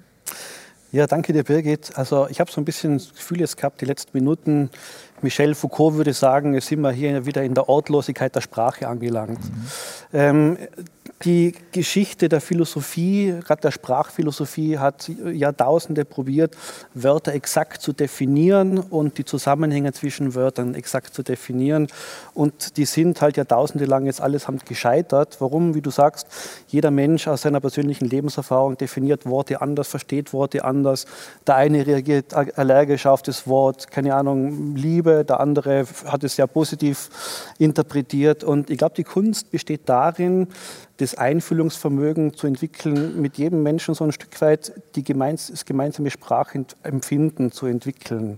Ja, und da ist es dann oft so ein bisschen hinderlich, wenn man sagt, dieses Wort ist so definiert, dieses ist so definiert und die unterscheiden sich so und so, als wenn es Naturgesetze. Sprache ist im Grunde da, damit wir Menschen eine gemeinsame Ebene finden können. Und ich glaube, wie du eben sagst, das sollte eigentlich das, das Ziel sein. Ja? Und wenn man sieht, okay, das Gegenüber interpretiert manche Wörter vielleicht ganz anders wie man selber, aber es ist halt wichtig, sich dann auf diese Ebene einzulassen, um überhaupt dann gemeinsam gedanklich voranzukommen. Ähm, wir sollten da nochmal Realität und Wirklichkeit vergleichen. Die, die Wirklichkeit ist für mich das, was wirkt. Ja? Und die Wirklichkeit hat damit zu tun, dass ich nur die Dinge wahrnehme, also an Wahrheit nehme, die mein Filtersystem zulässt. Also was Entschuldigung, die, die, die, die mein Filtersystem, Filtersystem okay. zulässt. Mhm. Ja? Ähm, es gibt in der Phase Konzeption bis zur Geburt, nennen wir äh, Prägung. Und das danach nennen wir dann die, also bis, zu, bis zur Kindheit, drittes, fünftes Lebensjahr, die Konditionierung. Da werden unsere Filtersysteme gebastelt. Alles, mhm. was dort hinterlegt ist, schafft dann deinen Wirklichkeitsraum. Alles, was dort nicht mehr kongruent ist, danach wehrst du entweder ab oder du assoziierst damit ganz bestimmte Funktionen. Und dann entstehen dann solche Missdeutungen, solche Assoziationen, dass du mit Liebe zum Beispiel was ganz anderes verstehst, als wenn ich denen nach Liebe frage. Die Dinge, die entstehen, haben, haben, haben was mit der Wortbedeutung und mit dem Gefühl zu tun, was ich damit abgespeichert habe. Wenn du fragst, was verstehst du darunter? Deswegen ist meine, meine Idee, in der Zukunft werden wir nicht mehr viel erzählen, sondern, sondern nur noch Fragen stellen. denn, denn, denn, denn nur wirklich fragt, kommt weiter. Weil ich weiß ja gar nicht, was du unter XY verstehst. Erst wenn ich weiß, was du unter verstehst, dann kann ich in mir abbilden, wo genau dein Filtersystem agiert. Und das Filtersystem kommt ja auch nicht von irgendwo her, sondern wird gesetzt mit Erfahrungen, wird gesetzt durch Erinnerungen, die nicht aus deinem eigenen Leben stammen, sondern die dir jemand hineingesetzt hat, durch Projektion, wie gerade das, was ich über den Säuglingsbereich äh, erzählt habe. Das, was dieser kleine Bursche erlebt in diesen drei bis vier Wochen, allein sein, das prägt sein Filtersystem. Und damit tritt er nach der Geburt an der wird die, er wird seine Welt nur durch diesen Filter zulassen. Und alles, was da nicht, nicht, hineinpasst, wird er abwehren und wird entsprechend in, den, in, in unseren Augen völlig atypisch reagieren müssen, weil er kennt das gar nicht anders als so. Das hat sein Überleben gesichert. Ja? Anderes Beispiel. Du hast jemanden, der mit 15 anfängt, äh, völlig atypisch hysterisch zu reagieren auf Dinge, die wir vielleicht mit Petitesse umschreiben würden. Dann fragst du dich, wieso macht der das? Ja? Dann frage ich, äh, was ist mit deiner Mutter passiert, als sie 15 Jahre alt war? Da war auch nichts. Jetzt gehe ich aber noch ein bisschen weiter und dann frage ich, was ist in der Oma passiert? Und ich finde ganz, ganz häufig bei solchen atypischen Bereichen, dass du, dass du, dass du äh, Traumaerinnerungen hast aus der, aus der Kriegszeit, ja, wo deine Oma oder deren Oma oder, oder deren Mutter Augenzeuge von etwas war, was lebensbedrohlich war. Das heißt, um da nochmal kurz auch zu erklären, Trauma, das weitergegeben Natürlich. wird. Von also Energie, transgenerationales Trauma, Ener da gibt es auch genau. Äh, Arbeiten von, ja. glaube ich. Äh, das ist Epigenetik. Ja. Mhm. ja. Energie kannst du nicht löschen. Irgendjemand oder das fällt uns immer wieder auf die Füße, uns immer auf den gleichen Fuß. Die Koinzidenz sagt auch, es ist auch immer die gleiche Jahreszahl, wann es auf die Füße fällt. Ja? So, wenn es dir dann auf die Füße fällt, dann ist die Frage, warum jetzt, warum hier und warum mir? Das heißt, es ist in dir aktiv, also hat es was mit deiner Geschichte zu tun oder die in dich gesetzte Geschichte. Und da kommst du nur hinter, wenn du im Prinzip detektivischen Spürsinn entwickelst, also in, den, in, deine, in deinen eigenen Kaninchenbau hineingehst und fragst, wer wirkt da? Und da findest du ganz häufig, also ich weiß, dass die meisten autoagressiven Prozesse, Rheuma, Osteoporose, Multiple Sklerose, Leukämie, fast immer mit Kriegsereignissen zu tun haben. Immer. Ja, weil diese Zerstörung irgendwann, da sie nicht ausgearbeitet worden ist, ist es nicht versöhnt worden, wird, dieses, wird diese Aktion der Zerstörung irgendwann in Selbstzerstörung münden müssen. Der Körper manifestiert das über autodestruktive Prozesse. Und das findest du nur, wenn du den Rückschluss findest, was war der Eindruck zu diesem Ausdruck? Dann findest du ja mal eine Koinzidenz, die in diesem Jahreszahlen oder in dieser Zeit, wo das Uroma oder Oma erlebt hat, findest du immer einen Volltreffer. Nun ist das ja, was wir, was wir hier besprechen, für viele, ja, ich würde sagen, die sagen das unwissenschaftlich. Das ist ja gar nicht Stand der Wissenschaft. Finde ich gut. Finde ich gut. dann, dann, ist die, dann ist die Frage, und darüber haben wir eben ja auch schon gesprochen, dass also eben durch dieses Luftzeitalter, durch dieses Informationszeitalter immer mehr Informationen hochkommen. Ähm, mhm.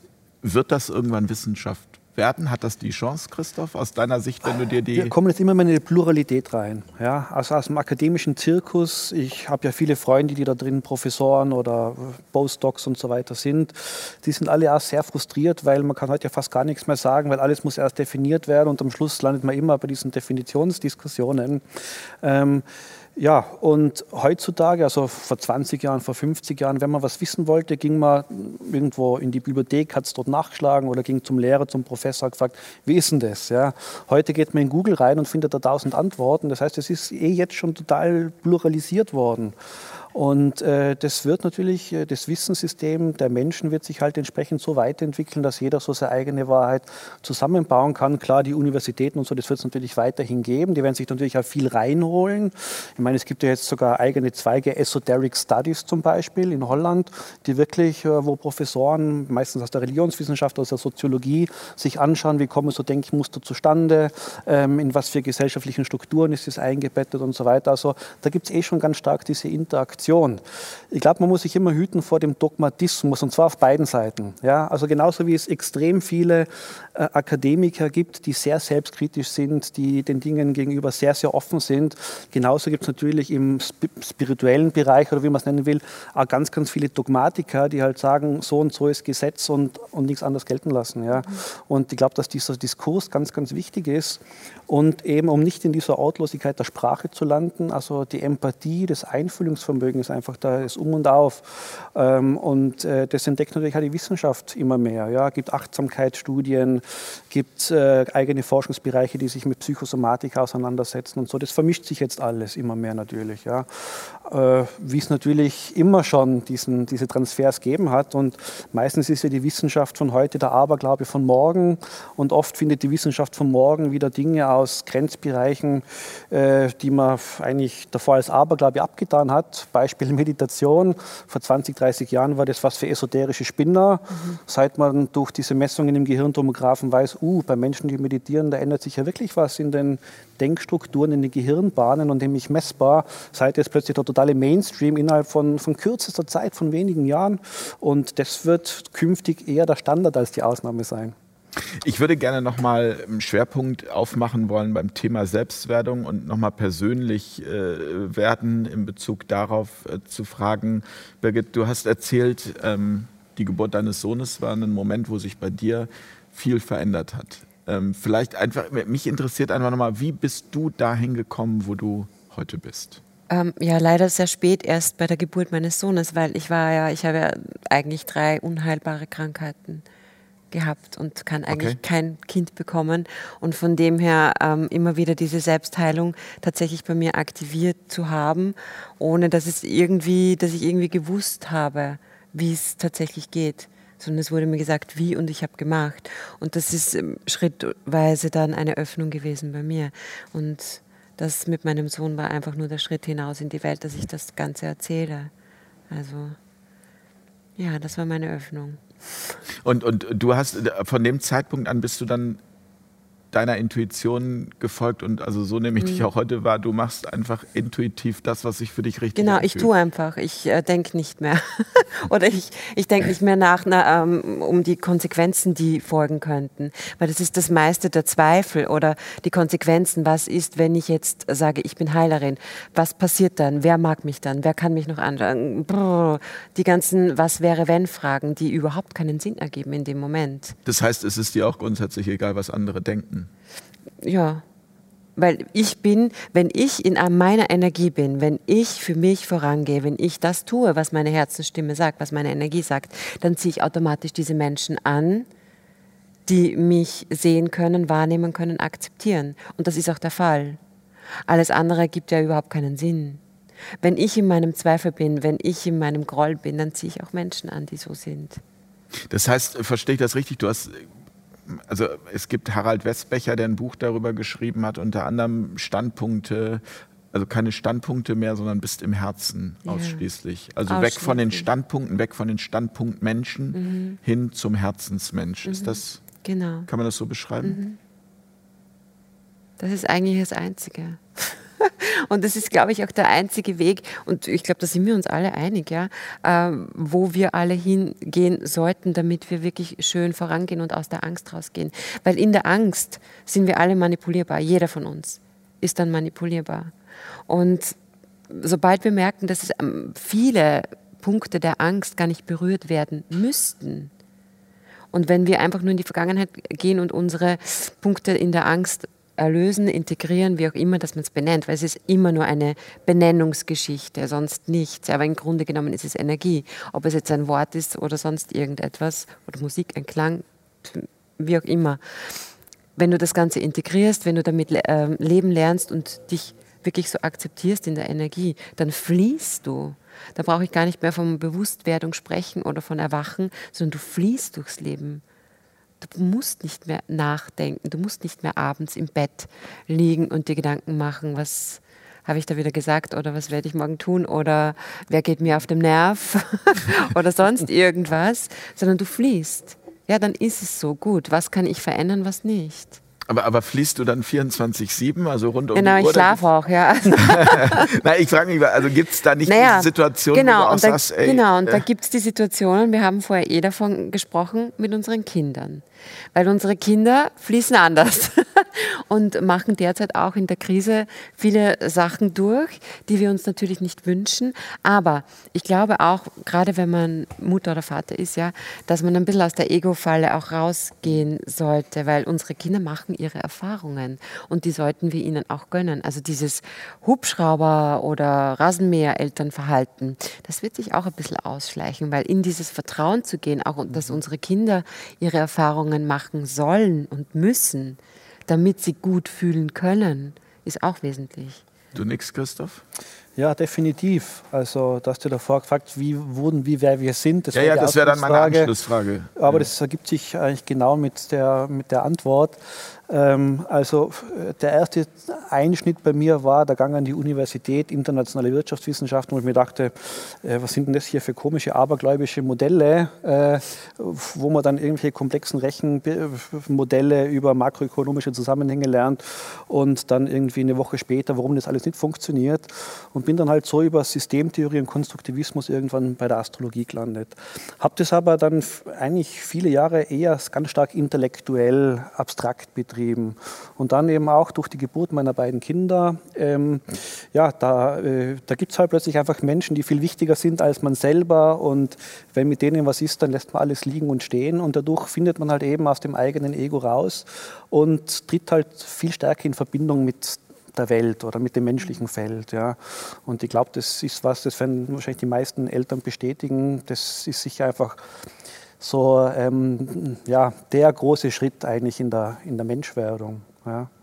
Ähm, also wenn Kinder da sind, dann ja, äh, hat man einfach einen viel stärkeren Bezug äh, zu dem, äh, ja, zum menschlichen Umfeld und kann dann eben die Sachen, die man technisch sich erlernt hat oder das Fachwissen auch ganz anders anwenden.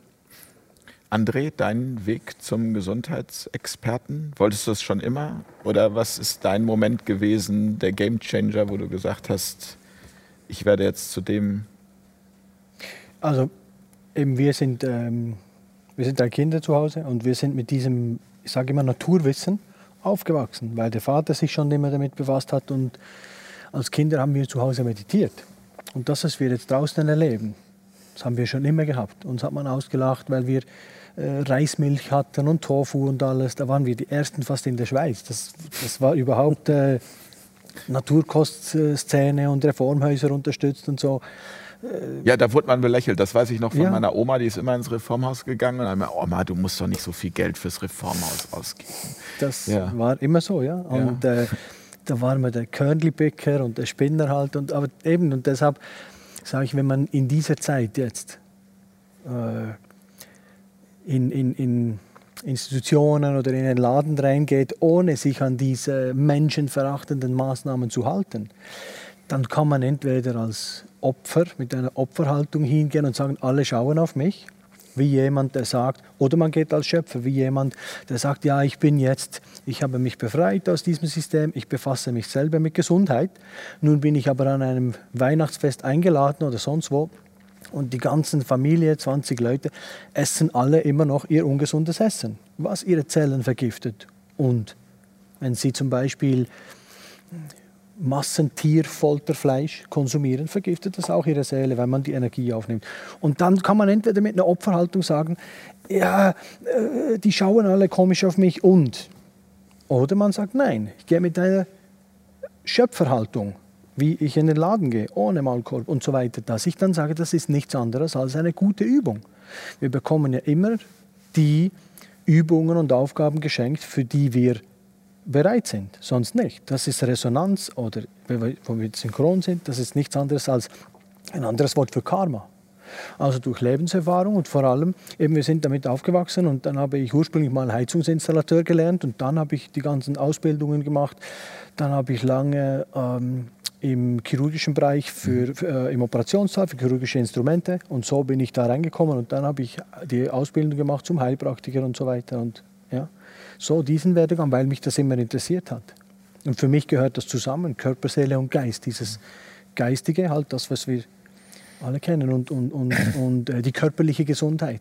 Denn wenn ich körperlich krank bin, ähm, kann ich auch nicht meditieren, wenn ich die ganze Zeit Schmerzen habe. Du hast vorhin noch kurz gesagt, wenn, ähm, wenn ich eine Kopfschmerztablette, funktioniert das? Ja, natürlich funktioniert das, weil, ich glaube, du gesagt hast ja, äh, oder gefragt hast, alles kommt von innen. Ja, natürlich, aber die wirkt ja auch von innen. Mhm. Es ist ja nur der Impuls, den ich gebe. Und Symptombehandlung in dem Fall ja kurzfristig. Aber man kann ja auch langfristig Gesundheit erreichen, so wie ich langfristig oder kurzfristig Krankheit erreichen kann. Carsten, wolltest du als Kind schon immer Apotheker werden? Nein. Hast dir einen weißen Kittel geliehen und bist durchs Haus gelaufen und hast äh, Präparate verkauft? Nein. Unser, unser, Nachbar war Apotheker und der hat mich immer ins Labor gelassen. Und ähm, der hat, mir mit, hat mich mit, mit, allem versorgt, was man so mit, mit 16 so lesen konnte. Ich hatte, bevor ich mein Abitur machte in Chemie, ähm, hatte ich den Mutschler gelesen. Mutschler ist so die Bibel der Pharmakologie. Mhm. Da steht nämlich drin, warum Aspirin funktioniert. Das wurde mich dann auch gelehrt an der Uni, aber die erklärt mir nicht, warum das funktioniert. Also die Frage, was veranlasst die Zelle, sich zu zeilen? Auf diese Frage kann dir kein Naturwissenschaftler das antworten weil es nämlich Bereiche berührt, die jenseits des Messens, Wiegens und Zählen liegt. Ist das jetzt so Placebo, Nocebo oder ist das Nein, wieder was anderes? ist wieder was ganz anderes. Mhm. Ähm, weil die Frage ist, was war zuerst da, äh, Henne oder Ei und was bewirkt was? Mhm. Und, in, in, und in diesem Kausalitätsprinzip bist du automatisch in der Hermetik unterwegs. Und Hermetik sind einfach diese Gesetzmäßigkeiten. Sieben hermetische Gesetze, Gesetze gibt es. Ja. Und, das, und das Gesetz der Entsprechung, also der Analogie, ist für mich das Fadenkreuz schlechthin. Denn erst wenn du analog verstehst, also vernetzt denken kann, dann siehst du Entsprechungen, Bezüge und kannst Zusammenhänge überhaupt erst herstellen. Und wenn du den Zusammenhang herstellst zwischen dem, was ist, und dann siehst, wo es herkommt, dann weißt du, wo du ansetzen musst, damit das, was ist, verschwindet. Nicht indem du es bekämpfst, weil dann wird es nur größer, sondern indem du das, Ur, sondern indem du das, das ursächliche Moment verwandelst. Nach einem hermetischen, alchemistischen Prinzip. Nicht zerstören, sondern es so transformierst, dass du aus diesem Eindruck einen Abdruck machst, keinen Ausdruck mehr. Und damit beschäftige ich mich seit 30 Jahren und es macht einfach große Freude, weil ich einfach sehe, was ich an Rückkopplungen kriege von Menschen, die von nichts eine Ahnung hatten, aber es dann anfangen zu tun und uns spüren fühlen, was der da erzählt, stimmt tatsächlich. Weil ich habe es immer über die richtigen Fragen dazu gebracht. Woher wissen Sie das? Ich kann das sehen, was ich Ihnen jetzt, was ich Ihnen jetzt als Fragen stelle. Und wenn Sie mir dann berichten, das, was Sie mir erzählt haben, kann ich jetzt auch fühlen. Jetzt weiß ich, warum das ist, was ist. Und dann sehe ich einfach, okay, dann ist jetzt, dann ist jetzt meine Aufgabe erledigt, ich kann dann gehen. Ja, also ich, was ich mir so vorstelle für die Zukunft ist, dass sich wir Gemeinschaften bilden, weg von Gesellschaften. Denn Gesellschaften sind immer, sind immer ähm, Formen mit Interessen, äh, die sich gegenseitig ab abgrenzen. Das ist da sind wir wieder bei den Worten. Genau. Dann bist du wieder beim, dann bist du wieder in dem Bereich des, des, des Trennungs- und Spaltungsbewusstseins. Wenn wir verstehen, dass wir nur Teil eines Ganzen sind, aber jeder ist ein individueller Teil des, des, desselben, dann macht das keinen Sinn mehr, sich nicht mehr zu, zu, zu, zu, zu teilen oder sich als ein getrennter Anteil von etwas zu begreifen, sondern als etwas von etwas. Und dann hast du natürlich ein Gefühl, dass du das, was du tust, bekommst du früher oder später zurück zu dir. Aktio gleich Reaktion. Die Frage ist nicht, ob das zurückkommt, sondern die Frage ist nur, wann das zu dir mhm. zurückkehrt. Ich würde ähm, zum Schluss dieser Sendung gerne noch eine Frage stellen. Ähm, in Bezug auf das, was uns jetzt erwartet. Äh, wenn wir in die Zukunft schauen, schauen können, ähm, durch was auch immer, durch die Astrologie als Medium, durch die Intuition, ist die Menschheit vorbereitet auf die kommenden Entwicklungen, Christoph? Die Menschheit ist nie vorbereitet auf die kommenden Entwicklungen, äh, weil wenn man die Zukunft schon wüsste, dann wäre sie ja schon da. Ja. Und äh, von dem her ist es immer eine Herausforderung, äh, wie natürlich auch alle Generationen vor uns diese Herausforderungen hatten. Ähm, ich würde es jetzt nicht so pessimistisch sehen, wie es aktuell viele sehen. Also ich denke mal, wir sind jetzt dann langsam über diese gesundheitliche Seite von, von der Krise hinweg. Jetzt kommen dann die Wirtschaftsprobleme, das wird uns auch noch lang beschäftigen. Aber dass wir dann so ab 2025 rum dann das Gefühl haben, jetzt läuft es dann doch wieder rund. Ja, und dann startet die Luftepoche voll durch. Aber es wird natürlich da dann genauso Gewinner, Verlierer geben. Und es wird genauso Menschen geben, die lieber in die gute alte Zeit zurück möchten und andere, die sagen, wie toll, was wir hier für wir gigantische Chancen haben. Ja. André? Ja, ich sehe das ähnlich. Aber nicht, eben nicht jeder erlebt die Krise gleich und nicht jeder erlebt das vorher oder nachher gleich. Und die sich ja darauf vorbereiten, halt in, in einem selbstbestimmten Leben. Selbstwerdungsprozess. Genau, und auch vor allem selbstbestimmt. Hm. Mit ja, Selbstverantwortung, selbstbestimmt, die gehen schon immer einen eigenen Weg. Egal in welcher Krise. Und die werden auch durch diese Krise gehen und auch danach und durch die weiteren, ja. Carsten. Ich glaube, den Status quo ante gibt es nicht mehr. Das ist, das ist, eine Geschichte. Aber ich glaube, es gibt auch keine Zukunft. Es gibt nur Gegenwart. Es gibt nur das Jetzt und das Hier und, und, und, und das, und, und, das, was ich jetzt hier mache. Wenn ich ähm, mir Gedanken über das mache, was morgen sein wird, bin ich nicht hier. Wenn ich mich nur um das kümmere, was gestern war, bin ich auch nicht hier. Der es aber nur diesen Augenblick gibt. Denn wir, wir, haben diese wir haben die Philosophie, dass als ob wir tun so, als, als es gäbe es einen Morgen. Das wissen wir nicht. Wir vermuten, dass es einen Morgen für uns gibt. Ja? Von daher kann ich jedem nur raten. Schön ausgedrückt. Ja. Von daher kann ich nur jedem raten, carpe diem. Also nutze das, was du ja. jetzt vorfindest. Denn das, was du jetzt vorfindest, das, was jetzt ist, ist jetzt das, was deine Wirklichkeit prägt. Und nur dem kannst du dich widmen.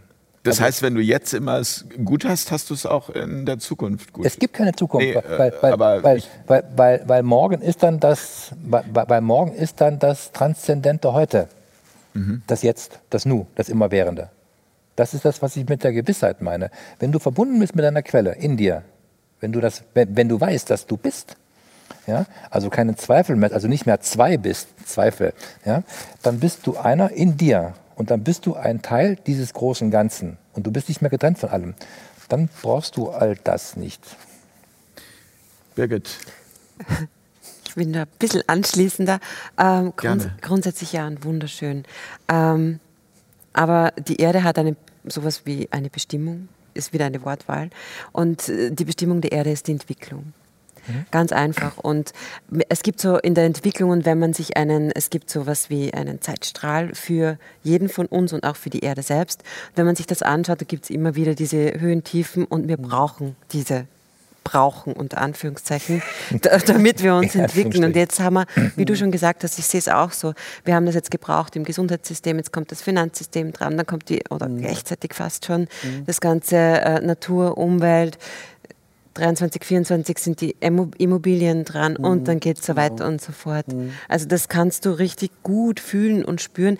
Und wenn du, wenn du ungefähr, und wenn jeder, und das kann eigentlich jeder, ja, sein Gefühl so ein bisschen ausdehnen und schauen, okay, da kommt das, das, das Thema, muss mich aber nicht berühren. Und da ist man dann im Hier und Jetzt. Und so sehe ich das auch. Und das ist, und das ist ja auch eine selbsterfüllende Prophezeiung, wenn man im Hier und Jetzt sich gut fühlt und bei sich ist und seine Liebsten fühlt. Und das wird das Große sein, das große Thema auch in den nächsten paar Jahren, dass wir wirklich einmal verstehen lernen, dass die Liebe, unser Umfeld, unsere Mitmenschen das Wichtigste sind. Und jene, die noch glauben, okay, ich muss Business, Job, Profit und so weiter, da wird man sehr viel erleben, weil die werden von der Bildfläche mhm. wirklich verschwinden. Das zeigt sich auch sehr stark. Es wird nicht für jeden sein. Also es ist am Ende die, also zu erkennen, in die eigene Kraft, in die eigene Schöpferkraft zu kommen ja, und genau. den, die, diesen Selbstwerdungsprozess zu durchlaufen und äh, sich die Menschen oder die Möglichkeiten zu suchen, die einem dabei helfen, weil das kann man nicht alleine. Also ich glaube, man mhm. braucht immer Hilfe und die, die jetzt sagen, ja, kann ich mir das denn leisten und so, es, es, ist ja unglaublich viel Wissen vorhanden. Also ob das Wissen aus mhm. Büchern kommt, ob das Wissen aus dem Internet kommt, ob das Wissen von Coaches kommt. Ähm, ich glaube, es gibt tatsächlich für jeden die Möglichkeit, oder? Am Ende bleibt die Verantwortung. Das heißt nämlich, die Antwort auf, auf, die eigenen Fragen zu finden und dann die Konsequenzen auszuhalten. Das ist für mich das, was den Erwachsenen ausmacht. Der eben nicht mehr an die Hand genommen werden muss, der, der, sich eine, der sich eine, wie auch immer geartete Gouvernante sucht ja, und die ihm dann sagt, wo es lang geht, sondern indem du dir die Fragen, die du dir selbst stellst, auch beantwortest und dann dazu stehst. Ja, ich glaube, das wird das, was in der Zeitqualität morgen, sofern es das gibt, ähm, ein wichtiges, entscheidendes Kriterium sein wird. Das wird die Nagelprobe sein. Und, und, und etwas finden, also das ähm, ist, glaube ich, bei uns. Was dann Bestand so, hat. Ja, was man gerne tut. Natürlich, nur das. Also, was man einfach wirklich gerne tut. Wofür man, wofür man brennt. Ja, du wirst Künstler. Ja, Kunst kommt von Können, Können hat mit Vermögen zu tun und im Wort Vermögen steckt nur das, was wirklich du magst, also was du liebst, das wird dir gelingen. Alles andere kann dir nicht gelingen. Ich sehe schon, wir müssen ein Lexikon schreiben mit äh, das Carsten Pötter Lexikon.